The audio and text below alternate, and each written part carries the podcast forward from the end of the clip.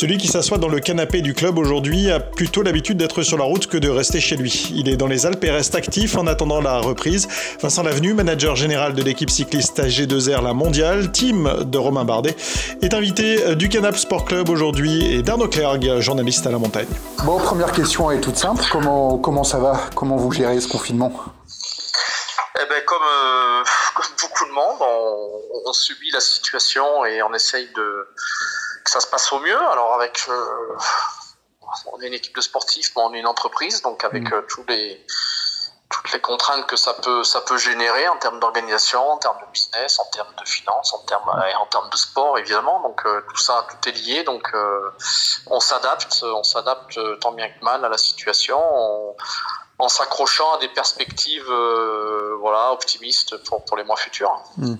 Le, le, confinement a déjà des répercussions euh, pour l'équipe AG2R La Mondiale ah ben, Elle a des, des, répercussions, oui, comme toutes les équipes, c'est-à-dire qu'on on a, on est passé au travers de, de, de très belles épreuves qui, euh, qui sont qui sont des, des, des, retours importants euh, pour nos partenaires, pour les sportifs. Hein, alors les Paris Roubaix, les, les Tours des Flandres, voilà, c'est toutes ces grandes épreuves là qui n'ont pas eu lieu et qui auraient dû faire l'actualité du cyclisme au printemps.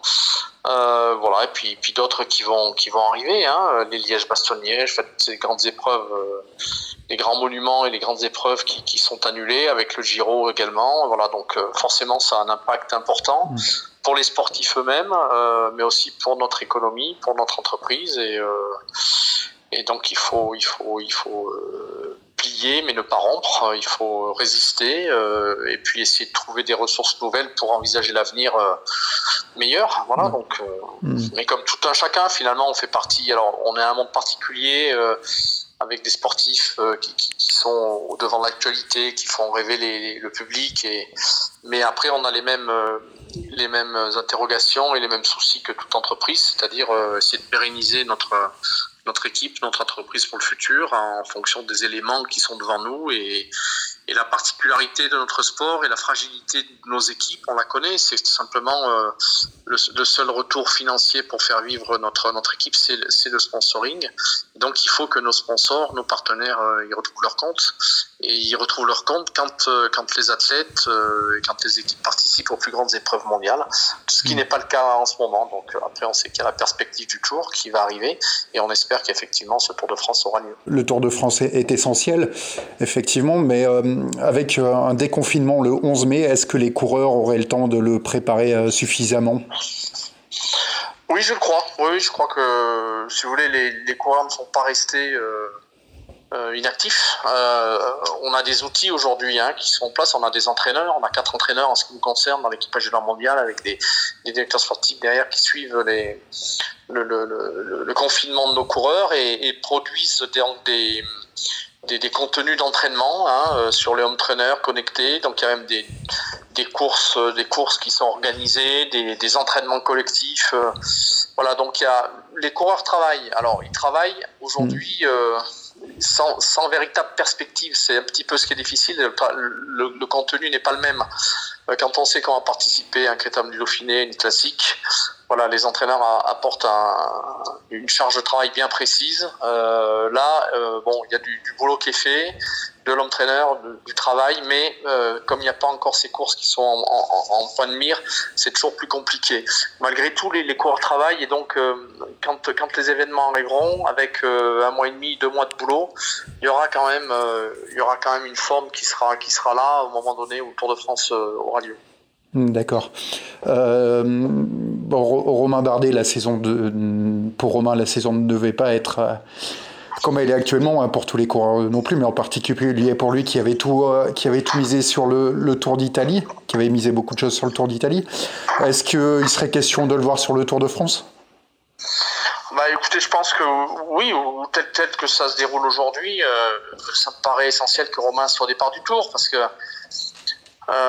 ça reste quand même la figure marquante de notre équipe. On sait que c'est lui qui attire euh, le, le, les feux de l'actualité sur sa, sur sa personne, sur son euh, le, le, fait qu'il ait déjà quand même réalisé de grandes choses autour, qu'il a une personnalité bien marquée, qu'il a, il a des mmh. choses à dire. C'est un garçon qui, euh, qui est essentiel pour. Euh, voilà, on, on, sait que notre équipe, comme beaucoup d'équipes, vont vont quand même souffrir de cette, cette manque d'actualité. Et donc, si de plus notre, notre leader ne devait pas être au départ du tour, évidemment qu'on on serait doublement pénalisé et là ça, ça fragiliserait complètement l'équipe. Donc voilà, je pense que Romain, aujourd'hui, à partir du moment où le Giro n'a pas eu lieu à la date où il devait avoir lieu, mmh. forcément le alors, on en parlera plus précisément avec, euh, avec lui, bien sûr, avec ses entraîneurs, mais la perspective est plutôt de le voir au départ du tour, bien évidemment. D'accord. On parle, on parle également du Giro, il y a la Vuelta aussi, les championnats du monde. Est-ce qu'on risquerait de se retrouver avec un calendrier très ramassé, euh, les monuments aussi, bien sûr Est-ce qu'on risquerait de se retrouver avec un calendrier très ramassé sur, euh, sur 3-4 mois de compétition? Ah, oui, oui, certainement, très certainement, dans le sens où euh, un certain nombre d'épreuves vont être reportées en fin de saison. L'actualité va se bousculer sur, sur les, les, les, trois, trois derniers mois de la saison. Maintenant, je pense que encore une fois, notre économie en a besoin nos équipes en ont besoin, les organisateurs qui organisent eux, s'ils trouvent un créneau à un moment donné euh, pour, pour s'organiser en septembre, en octobre, euh, bah, c'est important que notre sport s'adapte et, les acteurs s'adaptent, que chacun s'adapte, que ce soit les équipes, les coureurs, euh, les organisateurs, chacun s'adapte pour pouvoir donner du contenu à notre sport et que finalement on ne perde pas trop dans l'opération.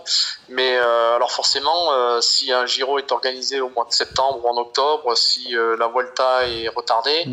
il y a d'autres organisateurs qui vont être pénalisés, mais je crois que la volonté de, de, l'UCI, de, de, de l'AIGCP qui représente les groupes sportifs, euh, c'est justement de préserver l'essentiel, et l'essentiel, c'est les trois grands tours et les cinq grands monuments. Voilà. Donc c'est ça l'essentiel. Donc on risquerait de se retrouver avec des compétitions au mois de novembre aussi, pourquoi pas? Alors peut-être pas parce que je crois que l'UCI a mis une date butoir euh, fin octobre, je crois, mmh. hein, d'après ce que j'ai. Alors tout ça, c'est au conditionnel, oui, oui. Tout ça est en mouvement, hein, puisque des discussions ont lieu entre les différentes familles du cyclisme, euh, que représente bien sûr euh, l'organisme euh, qui dirige le vélo, donc l'Union cycliste internationale, mais aussi les équipes sous, sous l'égide de l'AGCP, le CPA des coureurs et l'AIOC des organisateurs. Tous ces acteurs discutent au plus haut niveau pour adapter au mieux le, le, calendrier. Alors aujourd'hui, je crois que c'est prévu qu'il se, se, termine fin octobre, mais si à un moment donné, il doit pousser encore une mm. semaine ou 15 jours tard, pourquoi pas. Hmm, d'accord. Et euh, pour finir, petite question plus personnelle, euh, vous êtes confiné, euh, vous êtes confiné en Savoie chez en nous. Savoie. À, la mode Servolex. donc on a de l'air pur, on, a de l'air pur, donc ça va. On a, on, a, des, on a de la chance d'être en maison, on a de la chance d'avoir des montagnes devant nous, d'avoir du beau temps et d'avoir un petit jardin pour les enfants. Donc on souffre sûrement mieux que les gens qui sont qui sont fermés dans, dans 45 mètres carrés en famille, euh, voilà. Donc c'est pas la situation idéale, mais on souffre certainement beaucoup moins que, que, que beaucoup de nos concitoyens. Et qu'est-ce que vous faites pour occuper vos journées? Ah ben moi je travaille beaucoup hein, euh, parce que l'actualité, euh, c'est une entreprise qui aujourd'hui a 80-90 personnes, donc ça veut dire qu'il y a, il y, a de la il y a beaucoup de communication d'ailleurs, euh, communication interne, communication externe, des relations avec les partenaires. on crée des contenus aussi pour essayer de que nos partenaires puissent y retrouver un petit peu un petit peu du sens aussi à leur investissement. et puis et puis il y a, il y a, il y a comme tout, hein, il y a il y a l'économie de notre entreprise, les payes, voilà. Là, là, il y a expert comptable qui est venu chercher des documents, vous voyez, donc il y a des tas de choses à, faire. Euh, voilà, je m'ennuie pas. Très bien, très bien. Bon, ben, je vous remercie euh, de m'avoir répondu en tout cas. Merci, à bientôt. Merci à vous, au revoir. Au revoir, au revoir.